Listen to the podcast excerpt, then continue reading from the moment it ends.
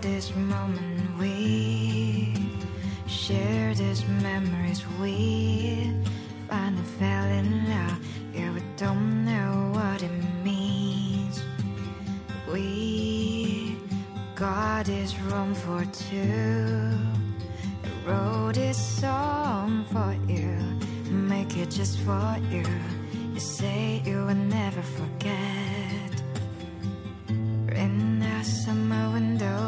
大家好，欢迎来到新一期的撕票俱乐部啊！我是唐小友。然后今天下午，对工作日的下午，所以另外两位主播的老师不能来呢。啊，我们邀请到的是，是我汤包包，对我们的演员和客串主播汤包包老师。然后同时邀请到的是我们的，哎，汤包包老师的朋友，一个在剧本杀里认识的编剧。对，一个在剧本杀的环节当中，因为自己的朋友都大迟到，所以被迫两个人聊了半个小时，摸出了对方底细。你说说这个老师的底细。这个老师啊，就是是一个编剧老师，然后我我就问说，那编剧老师，请问你这个都做了什么样的作品啊？哎他说啊，我最近在做深呃，之前做了深渊，然后最近在做浪潮，我就恨不得从那个沙发上起来，就是给他做个揖，你知道吧？就 是 跪下，跪下说有我吗？有没有考虑？但没有给我这样的时间，就是朋友们就纷纷的到了。哎，他们来的还是真的。然后我们就抽抽本子了，然后在那个剧本、那个叫做拆迁的剧本里面，我演他的妈妈。对他演的很好，一分钱都不给我。你们演的是个拆迁的剧本啊？对，一个拆迁的剧本。两个人是不是真的是花钱去的这个剧本杀啊？花去钱啊，当然了。啊，去工作啊！一个演员在一个剧本杀里面表现的很好，被一个编剧认识了啊，然后编剧去花钱考察剧本杀到底是个什么东西。对，那天我们还我还是表演了一下的。对，还是投入进去了，还是对对对，好的，所以呃，肖老师就是你能简单介绍一下这一年，或者说最近你你在呃就是做过一些什么作品啊？刚刚我们已经知道了，一个叫《深渊》，一个叫《浪潮》，还都是我们节目里面出现过。你不用担心我们的听友就是不知道，我跟你说这些剧啊，都是推荐推荐。对，就是都是我们今年的这个推荐之作啊。还做了我才不要和你做朋友呢，嗯然后还有《沉默的真相》的音乐剧，嗯然后现在手上在做的是《寄生虫嗯嗯，太轻描淡写。我们来补充一下，我才不要和你做朋友呢。啊，本年度本人喜剧排行第一。我跟包包老师分两天看的，然后其实那天啊，首演那天，我们在上画门口遇到了遇到了肖世尧老师，》。对对对。他以为我们是来看这个戏，其实那天不是。哦，你们不是来看这个戏的吗？哎对，我们是去顶上看第六的那个小创作的。哦，然后出来的时候，因为那个是小小戏小创作，所以它结束的比较早。然后我们因为打不到车，在门口打了一个小时，就硬生生的等到了你们这个大剧场的这个戏结束。结束了之后呢，就看到观众出来的这个状态啊，就很不对。有的笑，有的哭，有的就是眼睛非常红肿。我想说，这不是一个喜剧吗？然后我们就遇到了一个朋友，他俩看那天的首演，看完之后就是跟我们那朋友对话，说这个戏啊，就是你还没有笑完啊，你就要哭了。你刚哭完，就还没有嚎啕大哭，你马上又要笑了啊！所以就是他走的时候，他说：“哎，就是我心情很复杂，哎，我要打个电话给我妈妈。” 我当时就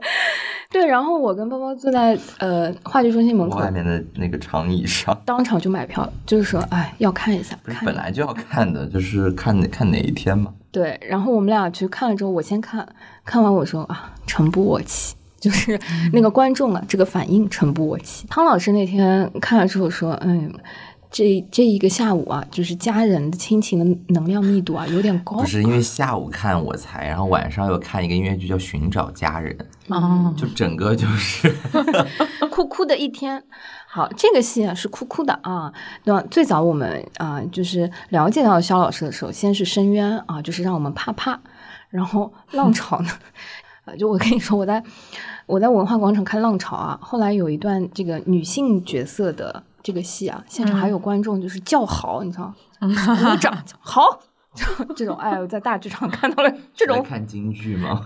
就是他因为有讲到女性独立啊啊，就是嗯自由意志啊等等，就我觉得可能在当下比较符合很多年轻人的一些共鸣的心情，对啊，非非常爆炸。反正我爸妈去看就是非常非常喜欢。浪潮是他们能够完整的讲出这五个人啊都发生了什么的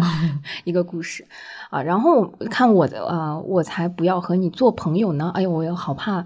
就是这个名字啊，每次就汤老师跟我说，哎，这个句号就打出来那个。我每次都是简写，我就说我才，你又看不懂。对，看不懂。他给我打整个名、整个字的时候，对方还在输入中，我就想说，你就不要跟我做朋友啦。对，好，这个是又哭又笑。然后沉默的真相，我一定要，呃，此处就是分享一下我们另外两位主播，就是强烈强烈一定要他说在节目里传递的这个对于沉默的真相的喜爱。就是觉得感恩感恩，对，就觉得就是音乐剧之光。虽然这不是我的原话啊，但我要转达一下我们两位主播的原话，就觉得，呃，因为我们另外的大卫卫老师是，呃，也是看过啊紫金陈老师的小说啊作品啊，然后觉得改编的很完整。然后，呃，我们的这个露西亚陆女士呢，呃，看了这个《沉默的真相》，哎呦，到处推荐，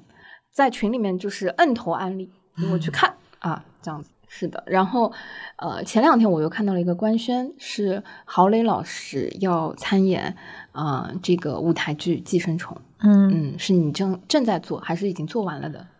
呃，二稿剧本写完，现在在排练啊，就是马上要可以看到的一个作品，应该是一月中旬估计。嗯嗯，哎，我现在有个好奇，就是《深渊》是肖老师你的第一部作品，舞台剧作品。嗯，讲讲你为什么？开始接触舞台剧，在做舞台剧之前做什么？然后这一年啊，你真的是疯狂高产，嗯，是如何做到各个题材都不一样？呃，深渊的导演是我之前合作过的电视剧的导演，嗯，何念老师，何念老师，对我之前一直都是跟他，呃，有合作过好几部电视剧，嗯，然后他有邀请过我来写舞台剧，但当时我觉得我第一个是是时间有一点问题。第二个最重要的原因是我，我感觉我不太会写舞台剧，所以我觉得是一个陌生的领域，然后突然跨出这一步，还是有点心理负担的。你在上戏的时候，你们作业什么的教教学都是影视吗？还是写舞台？嗯，我们都有，但是其实我们的这个班级，它影视会写的更多。其实我从，因为我们大一整个一年学写的是那种散文，散文元素，我们叫做写元素。然后到大二开始呢，就写了一年的戏曲，然后大三就开始写电视剧了，然后大四到很后面的时候才开始写舞台剧。哦，那其实大四大家都不在不在了呀。对，其实我懂了。我们舞台剧正儿八经写的是很少很少的，基本上我在大学整个四年我写过完整的可能也就两三部。但你想，我们整个大三一年电视剧，它要写很多，写策划、写前五集这样子。所以其实，而且我当时自己有有机会去，已经有机会去写电视剧了。所以我很早就出来开始工作了。嗯，然后所以在我大学的时候就开始跟着一些嗯师哥师姐，我最开始跟的是嗯一个北京的编剧，然后大家一起写了电视剧，然后我就毕业以后就顺理成章开始写电视剧了。然后也因为写了很多年的电视剧，所以没有再。回归过舞台，其实也不能讲回归了，尝试初尝试舞台。然后那个何导就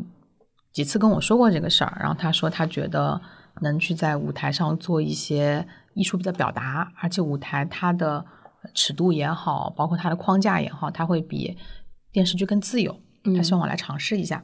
然后，但是我一直也没有下定这个决心。然后直到这个深渊，其实深渊找到我的时候，零。这个开演时间非常非常的短了，嗯嗯，然后其实已经建组了，已经开始要排练了，但是本子没有，因为他之前最开始嗯做了一个版本，但是那个版本何年导演可能自己不是特别的满意，嗯，然后我就跟他去开过几次的策划会，因为我作为他的好朋友，给他现有的剧本提了一些意见，然后当时何老师就问我要不要一起来参与。嗯，然后我说，如果我要来写的话，可能就要颠覆了，嗯，就我就不太会用他原来的故事了。他原来的故事，我觉得也有他好的地方，但是他可能我觉得比较远，离观众很远，不是很接地气。嗯，然后我自己想做的是，首先有两块吧，第一块是比较接地气的东西。所以你就放到了重庆。你说的比嗯较接地气，就属于这种小人物的这种生活的元素非常丰富的这种。嗯，对对对对对，就是我感觉它虽然可以是一个很，呃其实冲突很强，或者说你说觉得很很很远离我们很远的一个故事，但是它嗯其实有一些，嗯，包括它的氛围，包括它的这个整体的质感，我觉得它还是要感觉这个这些这些人这些事儿，我我我仿佛见过。就在我的身边，不不是那么的远的。嗯一个是我想做个这样的东西，第二个就是我自己本身是女性创作者，所以我我在想，我去做这个东西的时候，我想抓抓一组人物关系。那么我抓了，去抓了两组，一组是爱情，一组是母女情。母女嗯，嗯因为可能我我自己写母女情的话，嗯，操作起来我我觉得最快，嗯因为你自己体会最多嘛。嗯，那我自己看《深渊》的时候，我其实一直有一个好奇，就是这个剧本它是先有了那个实时影像拍摄的那个技术，呃，再有了比如说写剧本，还是说这两条线是并行走？就是嗯，因为毕竟它是一个比较嗯不不那么传统的呃呈现手段吧，在舞台上。嗯对，嗯所以它剧本会跟原先的舞台剧的剧本会有什么不一样吗？就是传统舞台剧的那种写法。嗯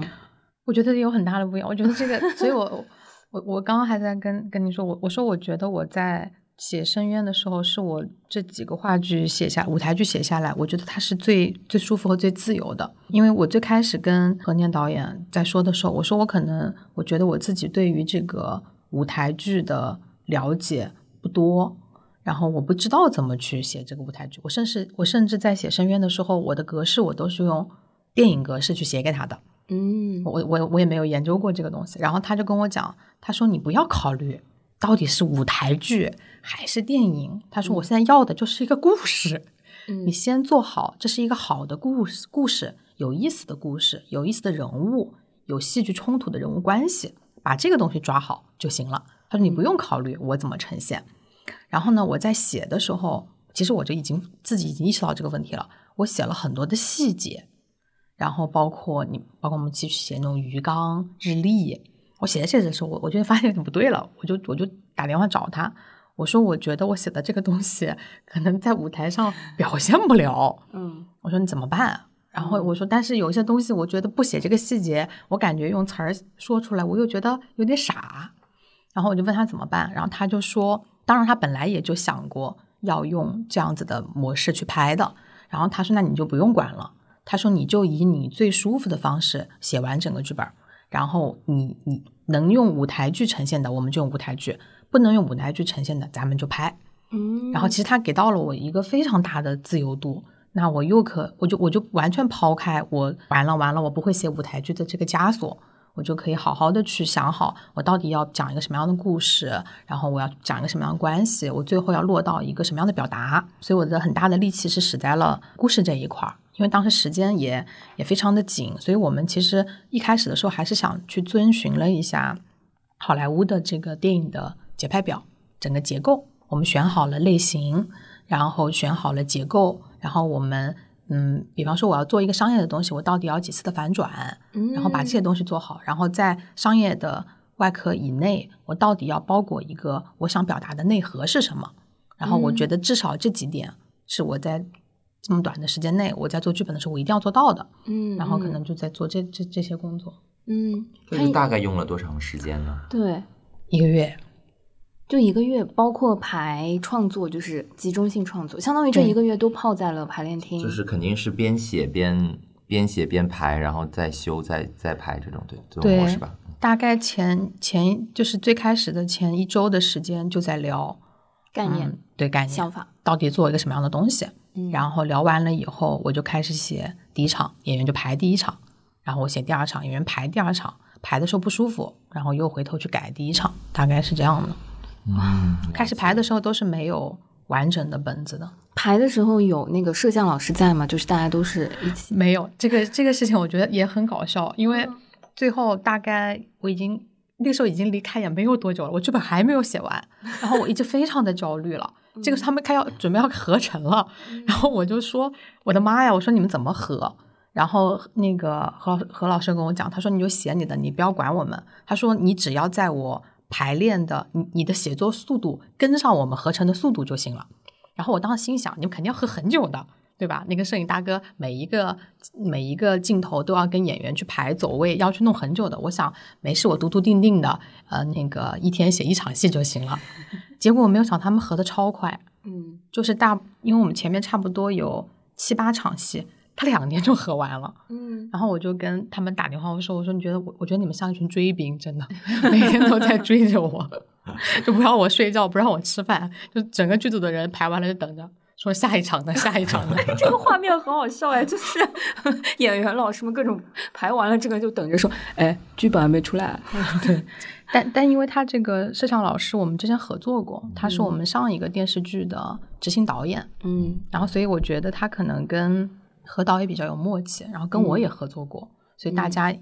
碰撞起来其实很快就磨合磨合好了。是，是我之前读到他的资料，发现他也是一个导演。对，好像上上画又有一个什么新的戏要上，好像他也他也在里面做导演还是什么？对，新迷宫。嗯嗯，哇，你刚刚一说到那个金鱼缸，然后日历那个时间，我脑海里就直接先浮现出了就是那个镜头，先从鱼缸，然后扫到了第一个就是舞厅的转场画面，在然后在家里面也是那个鱼缸的画面就。你一讲的时候，我我一下子就能够回想到我看的那个效果跟那个场景，所以这些是你在剧本里面就一开始就已经有的东西。有一些是有的，你比方说要有鱼缸，要有日历，这个是设计好的。但至于它到底是从哪转到哪儿，可能没有没有这么细致的去写，它这个也要根据他们。还有舞美的那个，对对对对对，所以你做完这第一个之后，就觉得哎，舞台剧可以做，有意思，是吧？对，我觉得哇，好自由，怎么这么自由？然后真的我很想，你刚体会到了这个舞台剧纯原创的自由，马上进入到啊命题作文环节。对，浪潮，嗯，浪浪潮也是你就是做完深渊之后马上做的第二个作品。对，其实浪潮它更像是一个团队合作。嗯，哎呀，浪潮的情况一样一样的，跟深渊，就是我也我算是救火兵冲进去的。嗯，其实浪潮它不是我工作室独立的作品，它还有一个华语中心的另外一个编剧叫韩丹妮老师。嗯，然后他先进来写了那个一稿浪潮的剧本，但是其实当时也是因为其实是整个剧组都没有方向，嗯，我就说大家找方向找了很久很久。编剧、导演、制片、演员，天天就坐在一起，从早上九点钟干瞪眼到下午五点，就这么大概这么干瞪眼了快四个月，然后觉得不行了，这个这个说再不写出点东西来就不行了，然后我还是因为我跟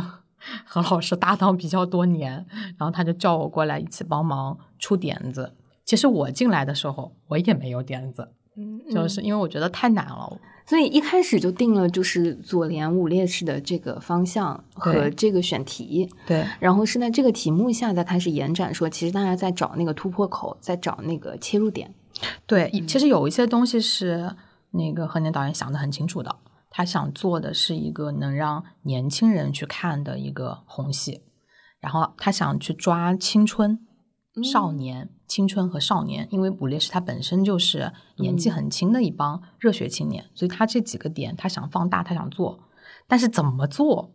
就不知道，因为他没有一个戏剧结构在。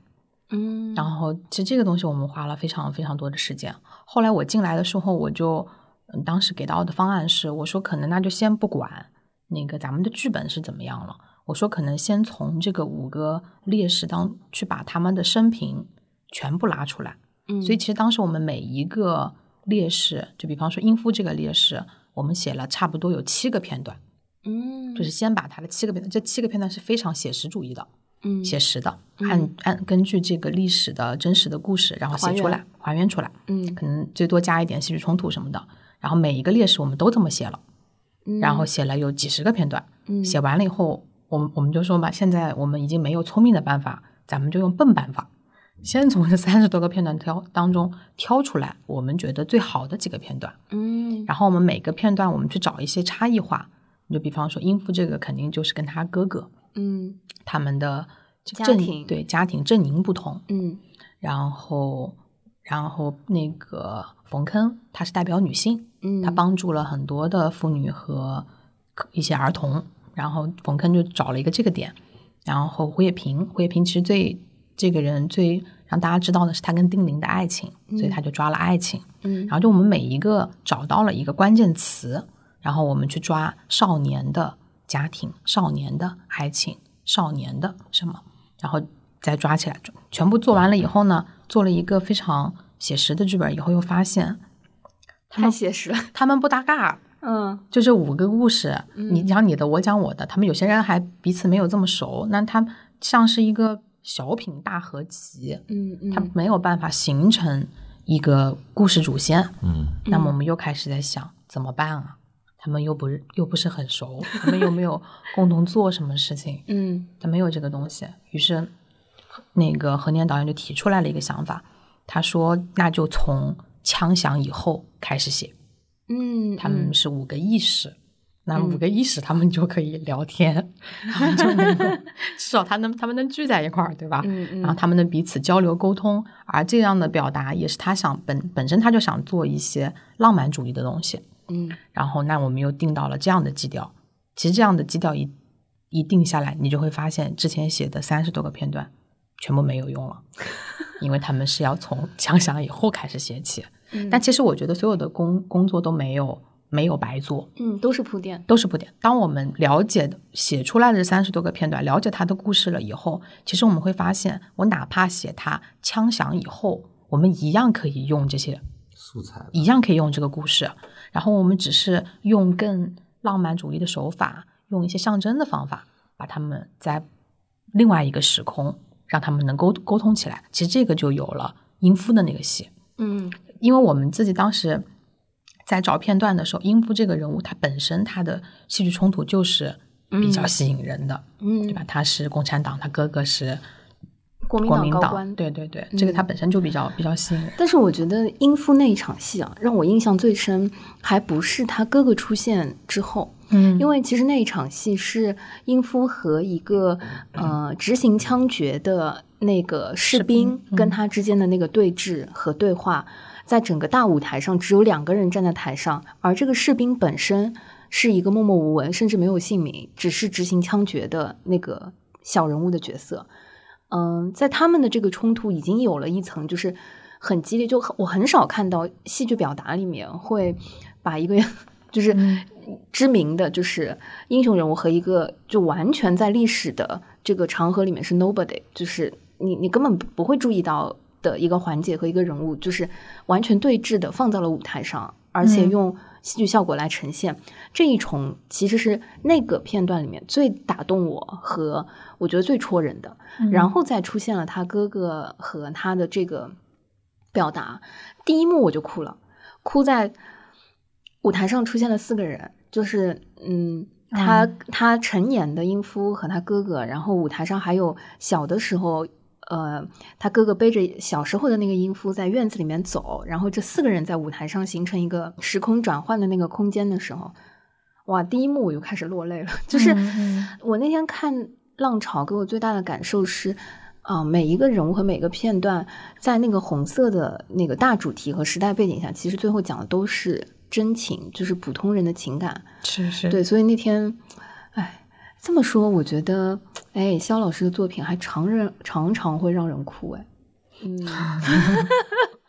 对，浪潮我我是有哭，然后其实深渊当时我也有泪目，嗯，深渊是他妈妈和女儿在监狱里面，呃，就是最后见一面的时候那一段对话，嗯那个也是让人哭哭的，嗯，现在想起来也是，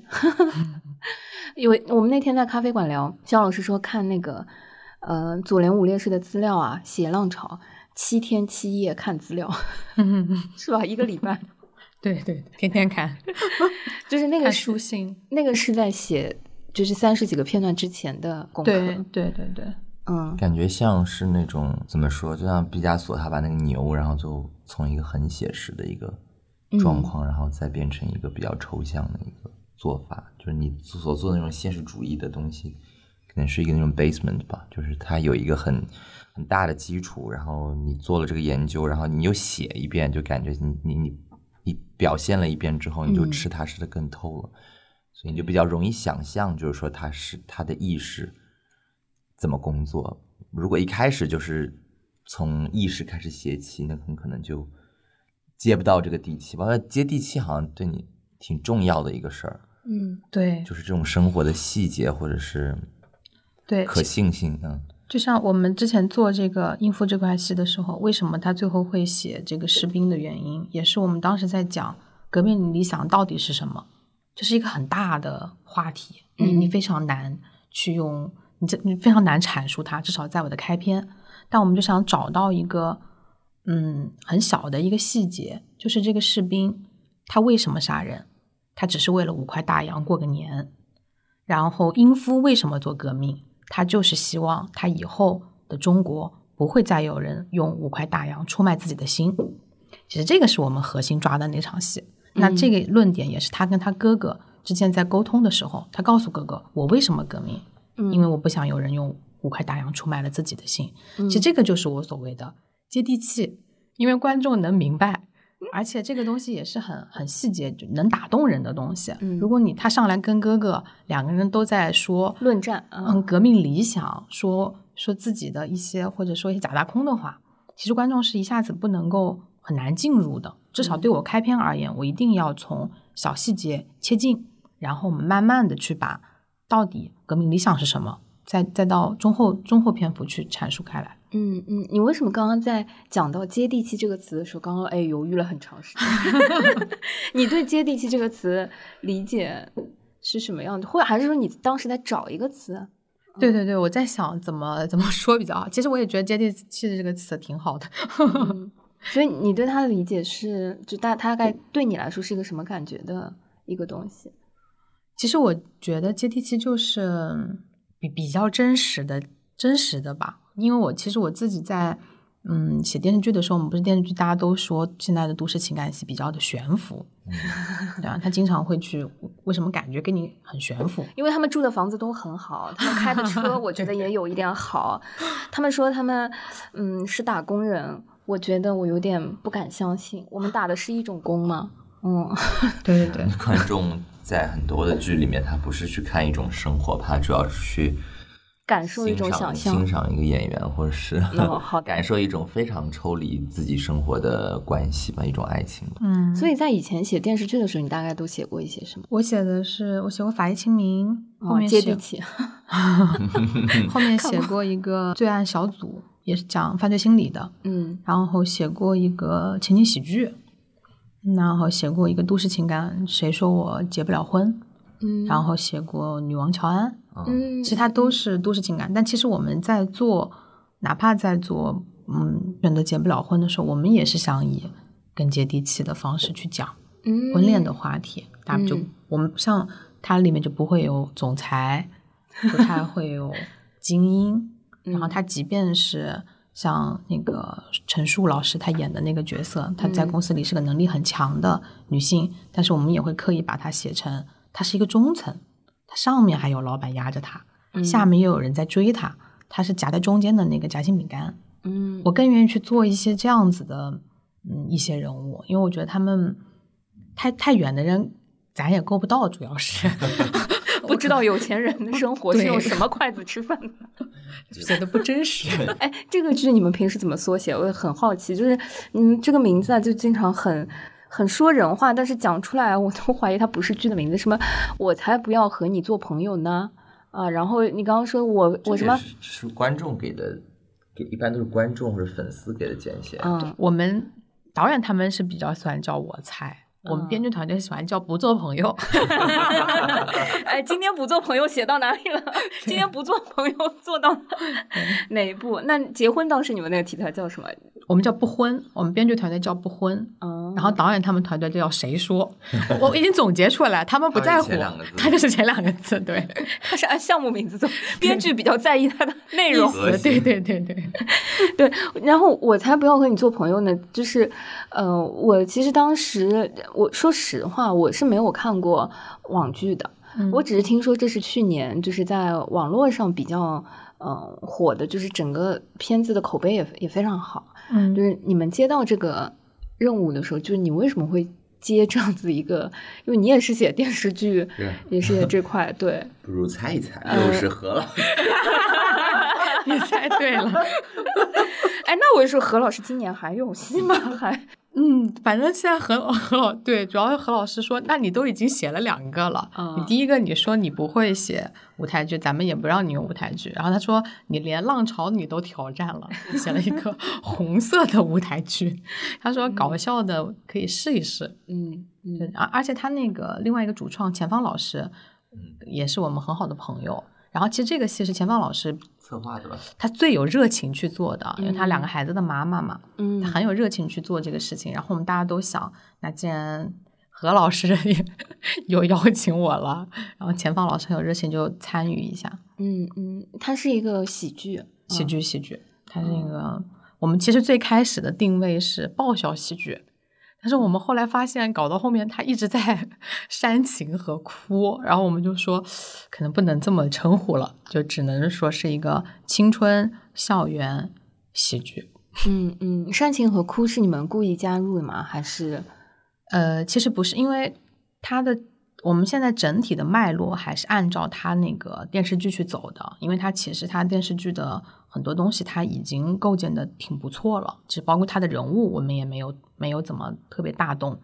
但是唯一的问题就是电视剧它是没有主线的，嗯它的故事是非常松散的，嗯那么我们做一做成一个两个小时的舞台剧，我们必须要有一个超级目标，你这样才能勾着观众看下去。嗯所以就基本上他能有一些，包括最后那个李五四的过世，嗯。这个都是他电视剧里有的东西，包括他们要去参加文艺汇演，嗯。就是我们认为在看完整个电视剧以后最能打动我们的片段，我们都是想尽可能的留下来，嗯，但是保留了他这个片段如何串进我的主线，那么我们再去做架构的工作。嗯嗯，所以这次的功课是先看电视剧，因为我我之前看过几集，我挺喜欢的，但是嗯没有完全看完，是因为要写，然后才又重新去把他的二十四集剧本仔细的扒了一遍，看了一遍。嗯，哎，我挺好奇，就是因为你自己是一个电视剧编剧，嗯又现在写舞台剧，又是把这个作品从电视剧改到舞台剧作品，你觉得舞台剧的写法、编剧，啊、就是作品内容跟电视剧最大的区别是什么？尤其是在编剧写作上。我我觉得小体量的东西，它都像像蜜蜂，它小但要有刺，嗯，就给给我是一个感受。但是其实我们在做电视剧的时候，我的尤其是大体量的电视剧，像我现在做，比方说四十集的这种，它的超级目标要有，但其实它不一定要这么的强烈。嗯我更多的是去看主人翁要去拿一一杯水，他中间如何摔那一百跤。嗯嗯，我摔跤再站起来，再摔跤再站起来，这个可能是一个电视剧的写法，嗯但是电影的写法，他可能就不是这样了。他拿了水，他还得拿别的，还得拿饮料，就他他得不断的去完成任务。对对对，那戏剧呢？就舞台戏剧呢，也是跟电影很像吗？就是因为大家就可能感觉在时长上又差不多，对，他也是要拿一杯水，再拿一个东西等等这样子的效果吗？嗯，其实我我的感觉，我觉得我因为我现在对舞台剧的涉猎也不是很深，我觉得我说这个可能只能代表我我个人的、嗯个人的想法。我觉得舞台剧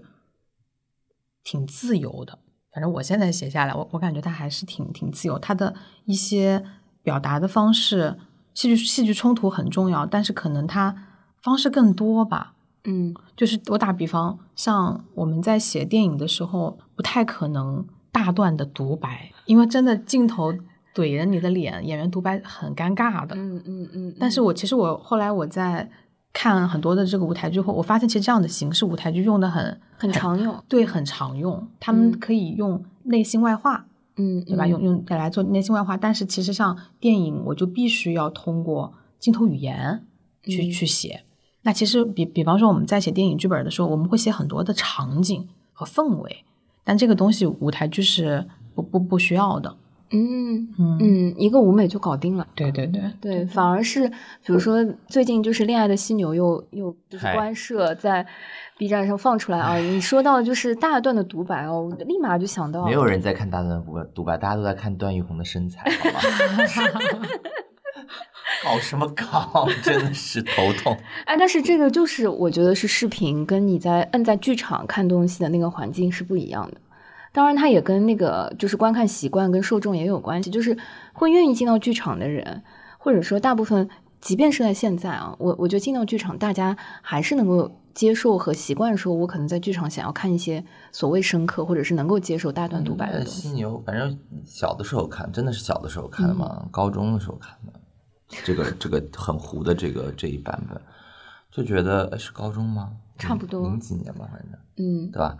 反正那个时候就觉得，哎呦，太厉害了！因为因为你可能你平时接触都是电视剧那种，对吧？就是平时我们那个时候我们也不怎么进剧场，也不晓得话剧的语汇是什么。然后他给你提供的这个话剧语汇就是是很不现实主义的，然后人物关系很松散的，然后那个歌队是很流动的，就根本就是。而又很好笑嘛，有的有的片段很好笑，有有的地方张力又很足，所以那个时候对于话剧的或者是戏剧艺术的审美，有某种意义上是孟京辉这里构建起来的嘛。但是现在就是比如说我们也入行了，然后也当然看戏的这种阅读的阅读剧的量上去了之后，其实我感觉现在市面上的很多戏剧，包括肖老师写的这几部，就他会更。就他拿走了那些，我现在我现在看稍微有一点，不是说不是说梦到不好，就是说如果梦到这个时候在做《你恋爱的犀牛》，可能对于现在我来说，他可能不那么打动我。就他的形式太多了，嗯，就是让我会怀疑叙事到哪里去了。就现在的我，我可能还是想更看故事本身，嗯，可能我的人生走到这个阶段，然后中国的戏剧。舞台走到这个阶段，现在更多的或者观众更想要看到的一个就是有没有真的一个故事打动我。第二个就是我觉得他们有个很重要的诉求，就是都被他踩到了。就一个就是我是真的想要放松了吧，就是我不能爆笑，我至少要又笑又哭的有一个情绪的释放。要不就是其实我对于那个。你带着我走一个总终极目标，你勾着我走完一个悬疑的路，然后多次反转，这种坐过山车的体验，这种刺激感我是需要的。所以这舞台挺好的，就是它更更正向的说，就是更商业的，或者说更面向广所有的大众的这种这种这种感觉，我觉得挺好的。现在这个发展，嗯，我我去看那个我才就是嗯，是一个周末的下午，给我最大的感触就是，不管是笑还是哭。它都是一种情绪的释放，就是看完之后觉得轻松，就是哎出来很舒服。不过我说实在话，因为市面上有一个品牌，它专门做这个叫开心麻花，但是开心麻花和我才还是不一样，有很大的对有很大的区别。对，这也是那天我们出来之后就还会有讨论的，就会觉得我才的那种幽默。首先，它不是英式幽默，不是那种拽文和比较深的那个方式。当然，有那种东北范儿和这个本身的，呃，这个语语汇环境和文文化环境下的一些幽默的积淀和基础。但它也不是肢体幽默，就是就是挠你，就是摁你坐在那儿挠的那个幽默。嗯，我我其实挺好奇的，就是是不是因为你们长期写电视剧剧本，或者说这个喜剧的剧本创作是。对，是一种降维打击吗？判断笑点或怎么这种这种呢。就很好奇，就是你们创作的时候那些，因为我自己没有看过电视剧，所以我很难判断哪些是可能原先有的，或者哪些是呃符合这个舞台的。但是我自己的感觉是，那个笑是那种会心一笑，是觉得 哈真的很很有意思，而不是因为我我们在分析喜剧呢，最最近也在看说，其实它有很多种，对吧？有的是呃因为惨，有的是因为呃看你出丑，有的是，但是在我才里面，它挺有意思，都不是那种就是出丑的笑或者是什么。你们是怎么？设计这个，就是如果把它当成一个产品来看的话，嗯，我猜的喜剧它都都是原创，它跟它那个原来的电视剧还是有些不一样，因为你没有办法，你整场戏的呃核心目标换了，那你的词儿重重新都得调整。其实我我自己感觉，在这个这一次的话剧创作当中，对于笑点给予到最大的帮助的其实是演员，我觉得不是编剧，我觉得因为我们更多的只是在写完这一场戏。嗯，完完成我的一个台词的对话，但其实你能看到里面非常多的口包袱，嗯，都是演员他们在创牌的时候，嗯，自己去去编的。因为有，因为他们其实你能看到有一些口包袱，它很很接地气，真的是很很很很随日常很日常，对，很生活流。其实那个东西是，其实你剧本创作的时候是非常非常难的。是，嗯，然后我们给到的一些，就编剧里里里面能写的包袱，比方说我们会给到一个结构，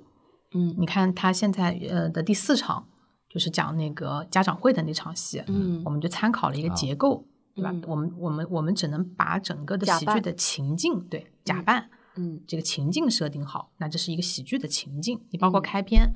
呃，我们设计的喜剧情境是他们不知道他们的母女关系，然后在、嗯我们只能设定这个东西，但其实更多的台词上的口包袱是演员们跟导演的一起一起在创作的时候来、嗯来来补充的。然后其实这一次我也跟这个贺年导演我们两个在聊，就是以后我们怎么去做喜剧。我说我觉得演员写口包袱台词比我写的好太多了，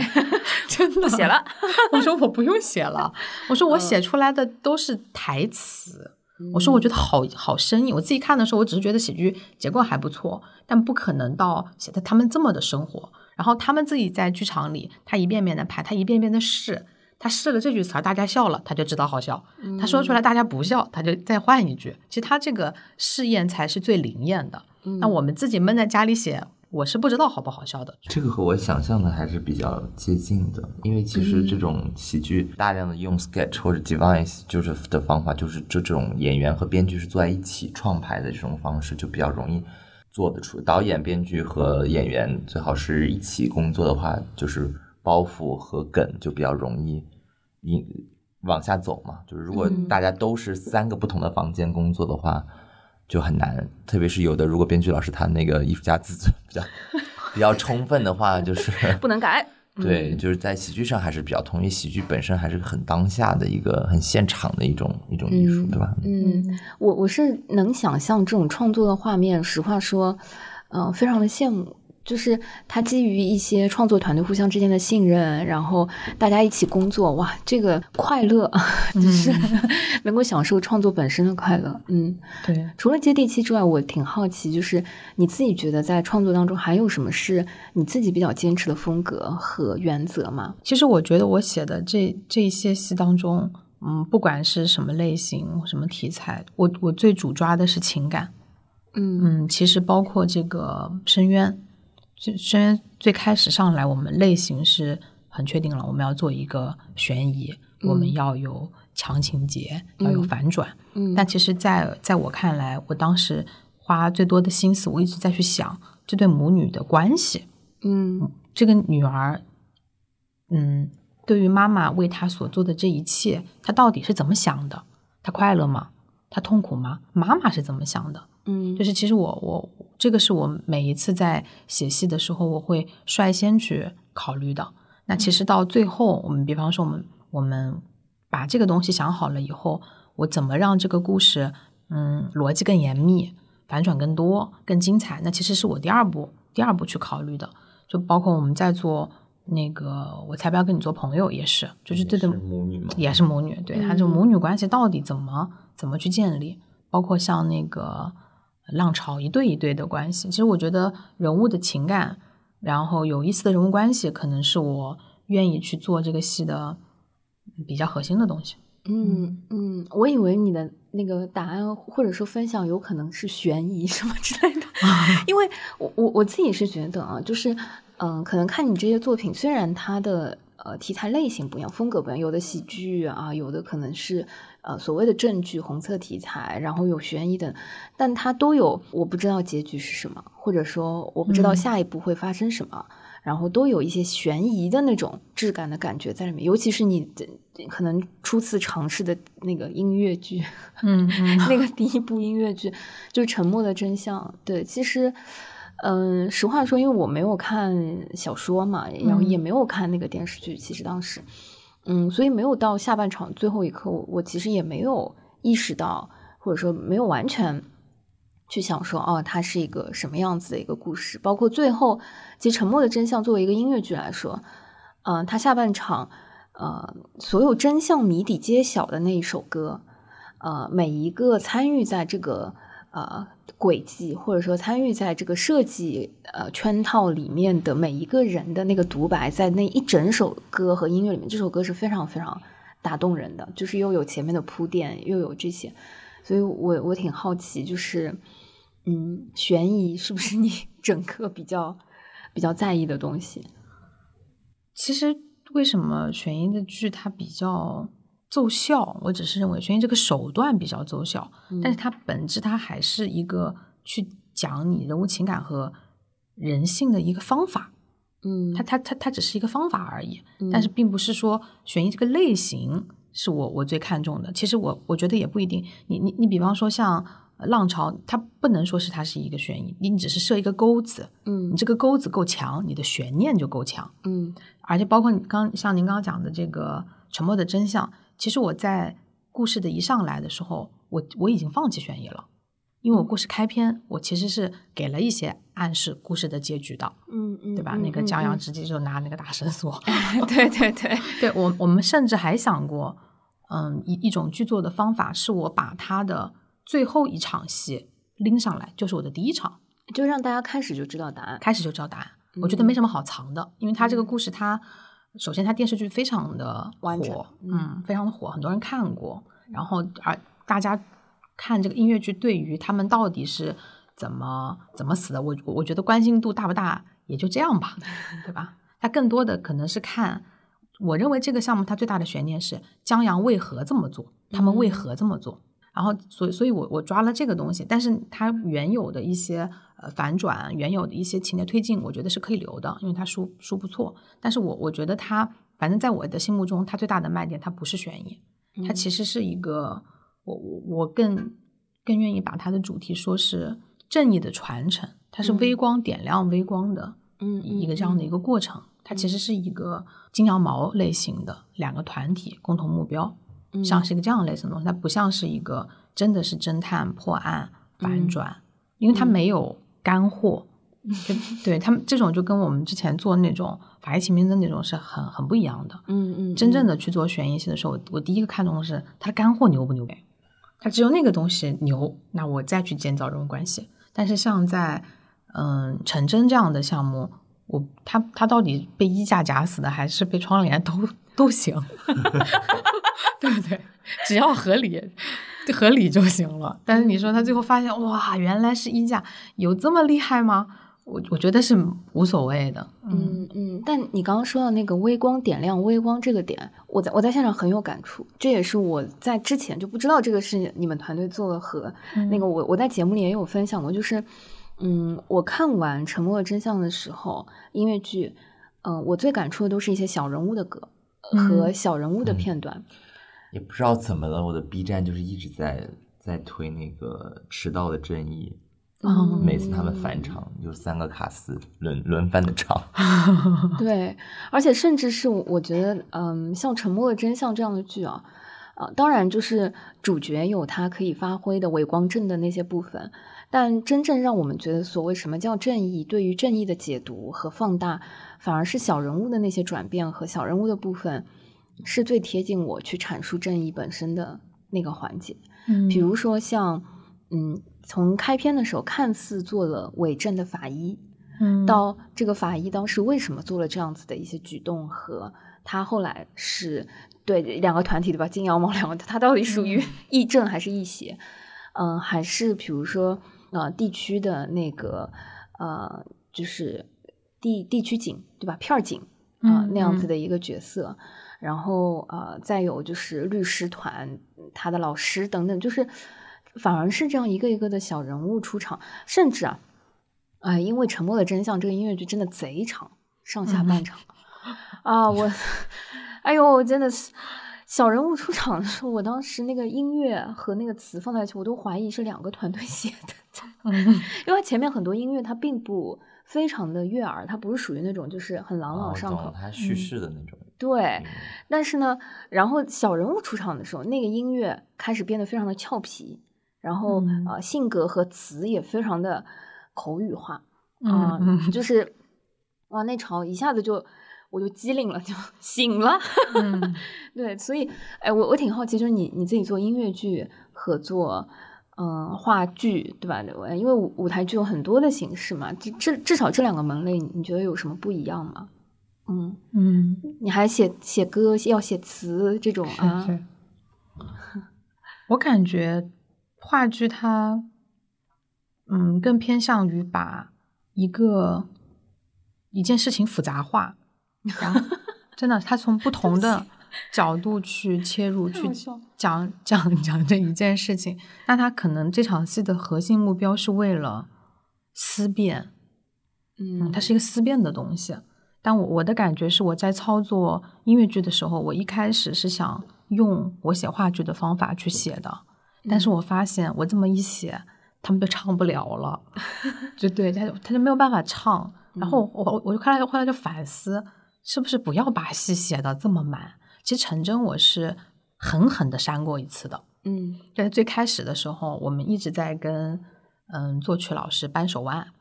作曲老师希望歌多一点，再多一点，再多一点。他觉得我写的不够不够多，给他的空间不够多。那当然一开始我是确实也是先写的词，对吧？对对，先有了先有了本儿，然后有了词儿，然后再让他去去填。对，嗯，对对，嗯。然后反正一开始我我在做的时候，我是也也对音乐剧没有这么的了解，也是边写边学的。后面我发现，你想把一些戏填的太满了，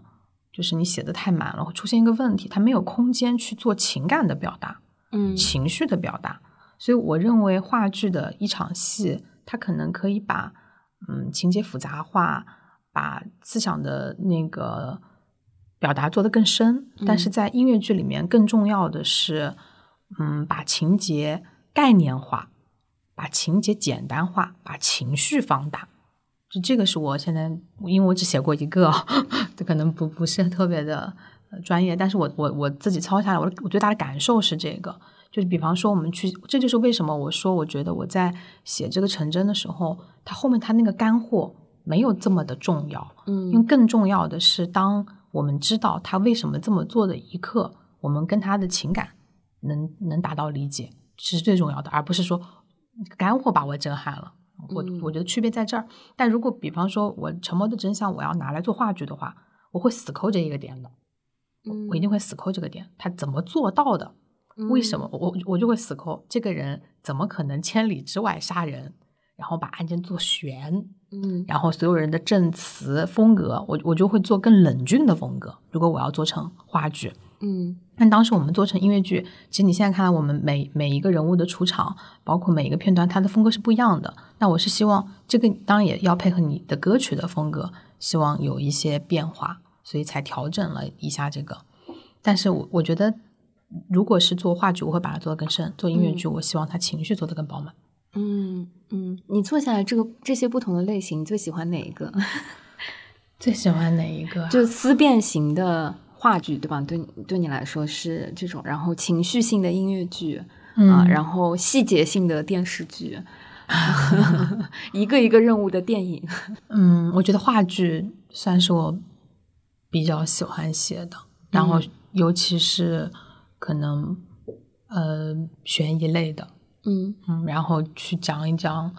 嗯社会派推理的，其实我觉得是我比我我比较喜欢的，嗯，就是话剧。然后其实电视剧我也想写一些社会派推理的东西。嗯，你为什么自己会这么喜欢推理或者悬疑类的？其实我还是觉得，第一，我觉得它有观察。就它它的本质是，它可以去讲一些社会话题，它有一些观察，嗯，它可以讲一些，比方说边缘人物，比方说这个社会上真的有一些我们可以探讨的东西。我认为它装在这样子的类型里面，它是最好表现的。嗯嗯，这这个这个，嗯，我我我是个很喜欢看新闻的人。哎呀，哎呀，你这个年纪，这个哎九九零后的老师说我也喜欢看新闻，我就很难想象，就你知道，编剧老师他可能早上起床第一件事情是拿出一张报纸，倒一杯咖啡在那边翻的话，我就有点不敢不敢相信这个画面。以前的编剧，我觉得这要的吧，就是如果他是写现实题材的话，嗯，所以我想去，反正我觉得社会话题的。一些东西是我比较喜欢，但是你讲社会话题的东西，你又用悬疑或者是这样的包装，它会比较好做。嗯，最近刺激你的一条新闻是什么？最近刺激我，现在是哎，你真的你喜欢看一些什么新闻？你会搜吗？还是说就是呃很 random，就是就是跳出来什么就？其实我我就比方说，我早上起床，然后我就会打开我的。随便看看，然后感兴趣的我可能会一直看，一直看，一直看，然后把它 祖宗十八十八代都给它扒下来。真的，我会一直看各种衍生瓜。哎，我觉得编剧老师做到底啊，最后都可能是私家侦探，就是他那个做功课的能力可能是很强的。就比如说他那个呃写《浪潮》之前，你把所有这些烈士和主角的这个信啊都翻了一遍，是吧？哪里去找这些信？然后就是哪里来那么多资料要看七天七夜？就是其实七天肯定都是看看不完的。我们是五个人同时看的，五个人同时看看七天七夜，嗯，肯定还是不止不止这个时间，只会更多的。因为他他首先他们五个人是作家，他们有他们的书，嗯，然后还有根据他们书改编出来的电影，然后他们彼此之间有很多的书信，然后又有史学家对他们的研究，然后这个事情它复杂就复杂在其实。他们现在的有一些史实，它并没有得到定论的，它还要分流派。有些人是这么认为，那一派又是这么认为。所以你在看的时候，你你都得了解，嗯，你你才能去选取一个你觉得的真实。到底他们那那段时间他在干嘛的真实？其实，比方说这个时间，有一些人说是对不上的。嗯，那我们会从我们需求里去选取一个我觉得最靠近真实的。所以你你就得去花很多的时间，包括他们跟他们朋友。之间的书信，然后你还得去了解整个这个左联是怎么一个情况，当时的背景是什么样的情况，你要看历史书，所以所以工作量非常大。但是我我觉得还还算比较好的是，我们有一个合作的那个编剧韩丹韩丹妮老师，他之前写过那个《作家在地狱》，嗯，然后他就是这个题材的，所以他其实已经提前一年多，他之前做过一次功课了。我觉得你们每做一个项目都是做一篇论文，然后都是做一个就是背景调查，就是走进一个大项目，然后再从里面攫取一些东西。浪潮，浪潮最后编剧是四位，我觉得他其实这四位编剧大家凑在一起最多的，为什么我需要这么多人？就是我需要有人同时开始看。嗯，真的，因为你一个人在这个时间内你已经做不到了。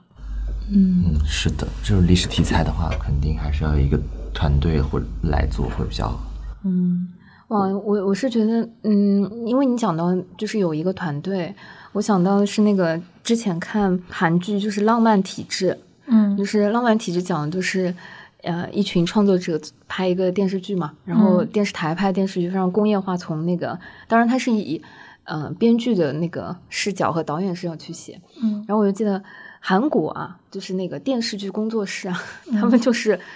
哎，大部分都是女生啊，四五个小姑娘聚在一起，在一个呃两用办公楼里，对吧？吃喝都在里面，然后写看资料，嗯，遇到瓶颈的时候啊，出去找导演聊天，逛一下公园，然后继续回来写，然后想到一半从超市买的东西，然后立刻回去写，就这样，是吧？你你现在的。生活状态节奏大概是，就我们也是这样的，就我们也是这样的。我们的工作就是大家坐在一起吃饭，我觉得 真的就是。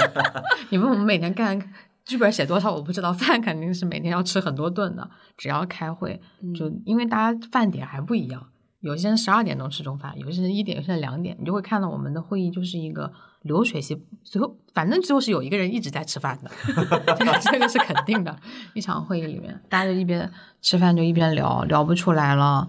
嗯，也会去找导演，嗯嗯，基本上跟那个是一样的。嗯，我以前跟以前没有那个工作室的时候，是我跟另外一个男性编剧写戏，我们经常就散步，嗯，我们的会议就是散步。比方说，我们今天去约好去哪里散步。比方说黄浦江边，我们我们俩可能就围着那个地方走个七八个小时，但不是一直走，你可以走走坐坐走走坐坐。那我们走的时候，我们就在聊，但是我们都会聊一些很空的一些，就是如果你真的需要做笔记，比方说你到分场了，你就没法这么聊。但如果你开始去聊一些概念，你最近看了什么书，我看了什么书，你看了什么电影，我看了什么电影，然后你跟我讲讲你看的电影，我跟你讲讲我看的电影，可能四个小时就过去了。哇，你知道我好想就是。因为听肖老师这样聊的时候，我就觉得你们一定要随身带那个录音笔，嗯，就是这样子的话，哎，他们这个剪出来都是播客，我跟你讲，对啊，就是漫天聊天是吗？就是就很很随意的聊，你们最近在看什么？Nice Try 不就是这样吗？我感觉他们就是有一搭没一搭的，嗯，对，嗯，但人家编剧老师还是有个目标的呀，就是他们要写出一个是呀，对。场景。是的。那你播客也是一样的，就是你设你设置一个你们的目标呀。那好健康哦，这种工作方式，站立式办公啊，行走式办公啊，你坐着会枯竭的，嗯。你行走的话会嗯，会会舒服一些。其实跟我想象的有点不太一样，我以为编剧真的就是对着电脑，然后坐在书桌前，就是那么吭哧吭哧写出来。后期的话肯定是这样子的吧？嗯，是这样子，因为我我觉得我电视剧操作的比较多，电视剧它的体量是大大的多了，嗯，对吧？它一集一万五千字，我们写四十集的多少字？六十万，字 好，反正就这个意思不错，六十万字，然后这么大体量的东西，但是我觉得它也写也只会占到我的工作时间的最多三分30%，最多百分之三十，哦，真的，嗯，最多百分之三十，就是写落笔其实只占百分之三十，对，然后那百分之七十的时间都在聊，就在聊。就而而且聊就是就是跟共同创作的编剧聊，跟呃导演聊，跟什么就对我，我们你看，比方说我们写一集电视剧一万五千字，我们需要聊至少五到六天吧，然后我们写两天，真的，然后写话剧就更少哎，，你写论文不也是这样的吗？落笔能开始写了就快了呀。嗯，前期的那些是搭结构，然后想就是就是把它弄合理化了，就是你写其实就是在操作嘛。哦浪浪潮我们聊了四个月，写只要七天，非常的快。但当你不不不能算修改啊，修改就没完没了了。嗯但是我们当我们聊完，然后导演让大家休息的时候，然后我们团队差不多七天时间，我们就能再收拢回来，再开始拍，其实是非常非常快的。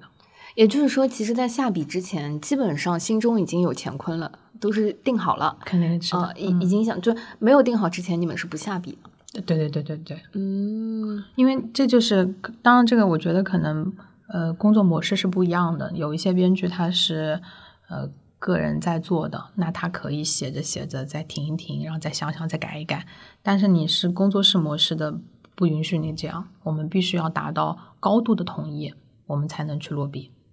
嗯嗯，所以你你们其实就是虽然看起来几个人写，但是是其实就是大家已经有一个共同意志，然后都讨论完了。都输出的都是在交流的过程当中就结束了，最后看起来就像一个人写那个样子。对对对对对对，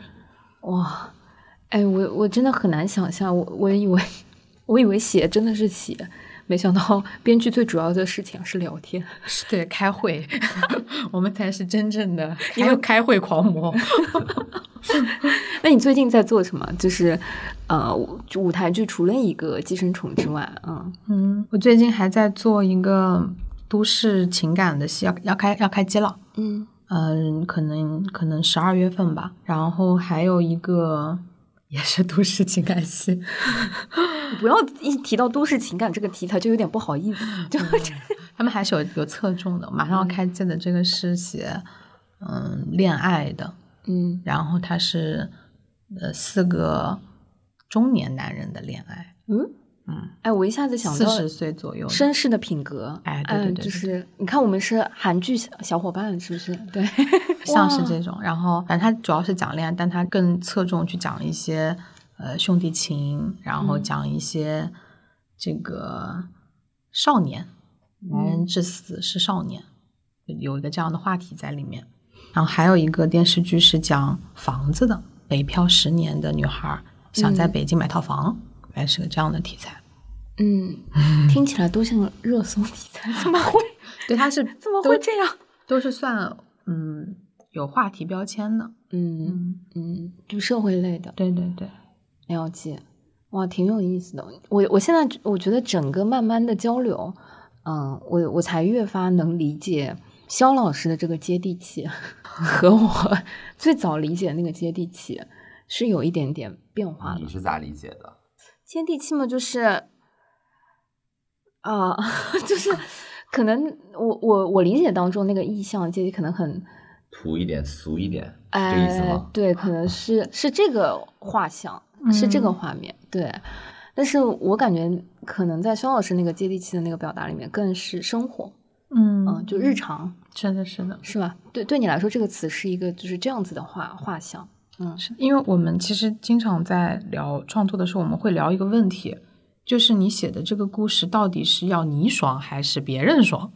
这是一个很很很很很很直观的一个问题。到底是你写这个故事，你只表达了你想表达的，但是别人懂不懂无所谓，嗯还是说我这个东西我抛出去，我还是想要寻求理解或者共鸣？嗯其实这是两两种不同的创作态度，它没我没有对错。嗯但是有一些编剧或者有一些创作者，他他就觉得我只要表达出我想表达的了，嗯哪怕只有很少很小的人能理解，我觉得也够了。那那那这个东西他就无所谓接地气了，嗯，对吧？它可以，它是更私人化的、更私密的。但那其实我的呃创作方法和我目前为止我想去做的是，我想不一定是这么私密化的，我想去探讨一些共性的话题跟普适性的话题。嗯嗯，所以他需要我去用接地气的方法、接地气的角度，嗯，然后来去做。嗯，了解。哎，那私心的问你有什么就是你爽特别想要表达的内容和题材吗？就现在可能做了，或者是致命致命女人，Why women kill？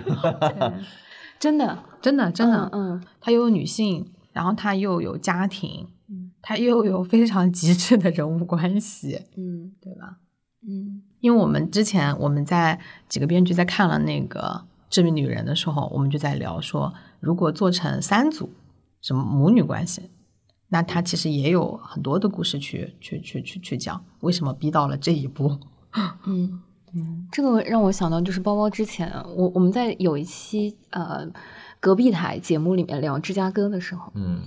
呃，就讲到音乐剧《芝加哥》嗯。然后它其实就是讲在监狱里的这个女人重刑犯嘛，哎啊就是跑上来，她就是一个女重刑犯杀了老公，对吧？嗯然后她说。不是我杀的呀，是刀拿在我手上，他撞上来的呀，连撞了八次，这种这种就是大概啊，就类似这样的话表达。然后，嗯，包包就跟我们分享说，就是我我们都看过的那那个呃央视以前那个节目对吧？叫然后新闻调查，嗯，就是柴静的那个新闻调查，他就是去一个女的女重，全是关女重刑犯的监狱里面，做了好多就是露脸的这种访谈，访谈，嗯，就是挺震撼的。那时候，嗯对，然后一我觉得很像你刚刚描述的那个，就是当时我看的时候那个场景和感觉，因为他在新闻类的那个题材里面还是蛮有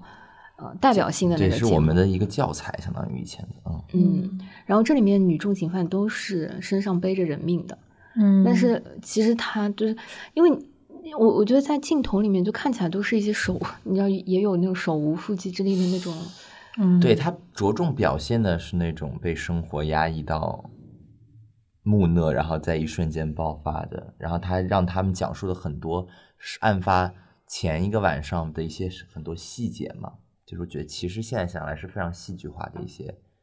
细节。比如说，有的女性她是感受到了一种，因为她她丈夫长期虐待她，然后她会感觉到有这一刻，今天晚上如果我不杀掉他，这个男的就要把我杀掉。这个男的早上六点钟醒过来的时候，把她叫醒说，有一个就说你去死吧。他说我为什么要死？因为时间到了。嗯然后她就站起来把这个男的杀了，杀完了她已经没有没有感觉了。对她其实，然后当然他是个新闻片嘛，他这个新闻专题的最后就是说，除了除了他们，当然就是他们有的是死缓，有的是这个。嗯，这个这个这个终身监禁哈，出现了这个妇联就认认可这个受虐妇女综合症这样一个症状，然后要求这个各地的警方啊怎么怎么样的去去关注这个问题，希望大家不要在介入家庭暴力的时候完全完全躲开嗯这样子，嗯就是这么一个新闻片，嗯，还是挺挺震撼的。一个就是它有好多就是完全是出镜的镜头，嗯然后他的讲述是非常非常的，就是太真实了。然后，但他们又已经，他的他他现在就很怪，就他们在监狱里面，你甚至能从他们的身上感受到一种很淡然的幸福，你知道吗？就是这个这个事儿过去了，我生存下来了，现在我在这里，我很安全嗯的这种感觉。就但但但没有说出来，但我从整个氛围当中，包括他们两个女性，就柴静和他们这些女性的对话，会让我有一种这样的感觉。所以你在一种心态比较平和的状态里听一个其实很很血腥的一个一个故事，嗯嗯嗯，是的。当肖老师提到这个题材的时候，就我觉得话剧是可以的，可以做的，电视剧是困难啊。对对，音乐剧也可以啊，就是比如说像芝加哥那种，因为当时我我我们第一次呃，因为芝加哥也没有官摄，就是哎，我们反正就看的模糊的啊，一个奇怪的版本。但是我们当时其实也挺受震撼，觉得说，哎，艺术作品在舞台上，在那个时代，它其实它没有一个答案，嗯，但他用了他的那种嗯表现手法，其实让人看了之后是有很多唏嘘感的，嗯嗯，很有意思。对的，而且我觉得芝加哥和 One Woman Q，它因为 One Woman Q 它本来也是一个就偏喜剧的。呈现方式吧，很绚烂的一个一个一个一个一个一个方式嘛，所以我觉得也也是可以的。就这种这种是在可能在电视剧是蛮难实现，而且因为中国电视剧的动辄就二集以上嘛，真的比较比不是那么的紧凑的，就是讲这么一个故事，它不是不是太成立，我感觉。但是在电影或者说音乐剧什么的比较短的一个篇幅当中是比较容易呈现。嗯，啊，谋杀什么的其实都 OK。哎，有一个就是写三块三块广告牌的那个编剧，他有一个话剧作品叫《枕头人》，呃，枕头人也是他写的。然后还有一个叫《丽南山的美人》，嗯，就是这个妈妈一直在折磨这个女儿，然后这个女儿其实数度想要把这个妈妈杀掉的一个，也在在鼓楼西也演过，它是个小剧场作品，嗯，非常推荐。因为这个呃导演就嗯他三块广告牌的那个导演，他也经常写那个舞台剧，而且他的舞台剧我觉得那种风格啊，就排出来那种暗黑的马丁嘛，就是那个感觉，反正我觉得就后劲很大。嗯，以我自己看过的一些作品来讲，哎，丽南生的美人上次包包也给我推荐了，哎，可惜啊，就是还没来得及看，不如我们相约可以一起看。好，如果他再演的话，我好久没演了。他们一八年演过一次。嗯嗯，哇，非常期待，就是期待肖老师可以有机会能够写出既让你自己爽啊，有有一些这个就是很很痛快的那种表达，然后观众可以持续看到好东西。期待真的非常的真实，就是感觉可能明天就出来，因为神人太高产了。有可能人家就是积蓄了这么长时间，然后高产一段也是需要休息一下，或者是再继续。但我觉得不停就不要停止创作和能够让我们观众有很多的机会去看到一些新的作品，还是非常非常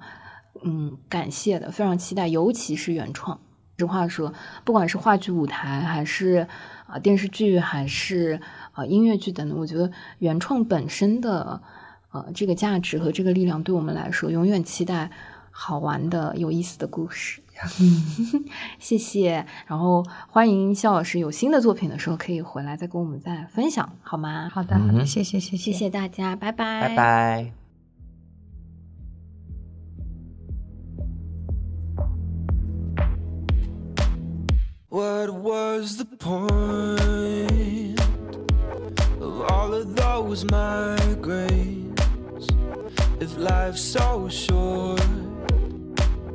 Don't spend it my way. Try to avoid. 感谢收听本期撕票俱乐部。你可以在任意泛用型播客平台收听我们的节目。欢迎在小宇宙平台与我们互动。喜欢我们的节目，可以在 Apple Podcast 给我们评分，也可以添加撕票小助手微信 s ticket club。加入听友群和大家一起分享撕票体验。谢谢你的喜欢。